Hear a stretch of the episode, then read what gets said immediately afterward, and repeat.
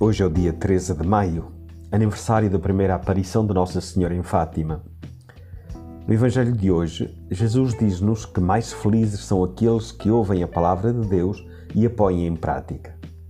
Sem dúvida que esta afirmação de Jesus se aplica de forma excelente à sua mãe, pois Maria é aquela que melhor soube escutar, meditar, guardar no seu coração a palavra de Deus e colocá-la em prática. Maria é toda revestida da palavra. De tal modo, Maria acolheu a palavra de Deus que ela se encarnou no seu seio e a deu ao mundo. Deu Jesus, a palavra do Pai, ao mundo. Esta é também a missão da Igreja, a missão de cada um de nós: continuar Maria, dar Jesus ao mundo, permitir que também hoje a Sua palavra seja escutada. Maria, mesmo do céu, vai estando atenta e discretamente intervindo para que a palavra de Deus continue a ser escutada. Em 1917, num tempo conturbado pela guerra e por tantos males, ela, para recordar a palavra, apareceu de forma simples a três humildes crianças, trazendo uma mensagem de esperança, de convite à conversão permanente e à oração, à contemplação. É comovente que Maria confia três a mensagem a três crianças de uma aldeia perdida na, na Serra de Aire. Bem sabemos como Deus conta com os humildes. Se não vos converterdes e não vos tornardes como as crianças, não entrareis no reino dos céus. Logo na primeira aparição de Nossa Senhora, ela envolveu os pastorinhos na experiência do imenso amor de Deus.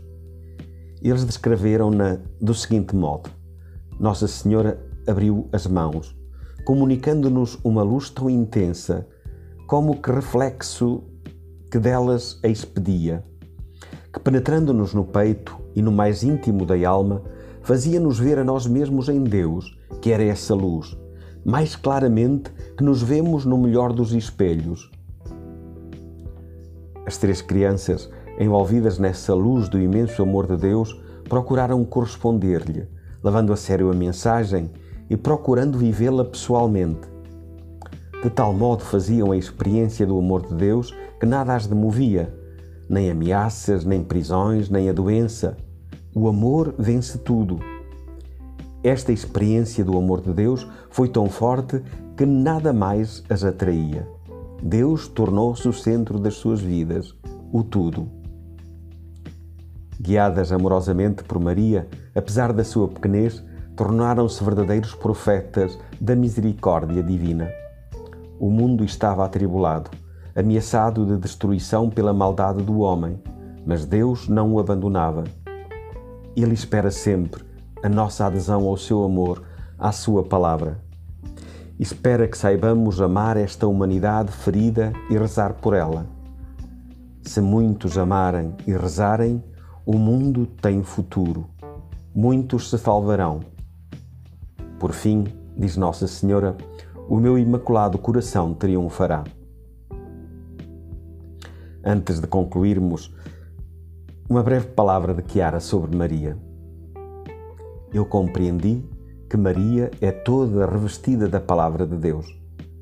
Se vocês me perguntassem o que fazer para permanecermos sempre assim, contentes como agora, sempre no, no sobrenatural, no lugar onde Deus nos colocou, eu tenho uma única resposta: vivam a palavra.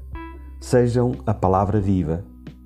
Ser a palavra significa reviver Maria na terra. Ela era totalmente palavra.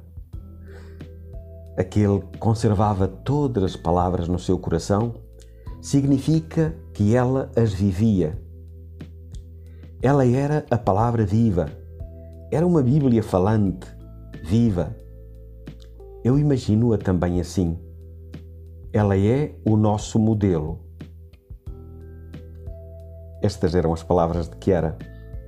Então, como Maria e como os pastorinhos de Fátima, queremos escutar a mensagem, escutar a palavra e pô-la em prática.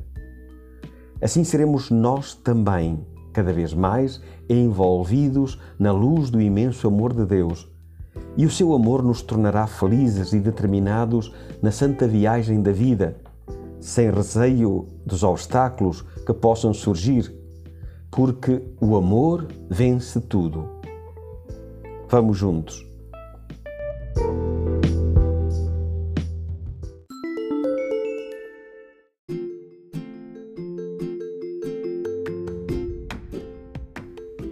Olá, obrigado por ouvir o nosso podcast. O meu nome é Lourenço e sou um jovem para o mundo unido. Se gostaste da reflexão do Padre Mota, por que não partilhá-la com alguém? Segue-nos no Instagram e no Facebook para ficares a par das novidades que temos para ti.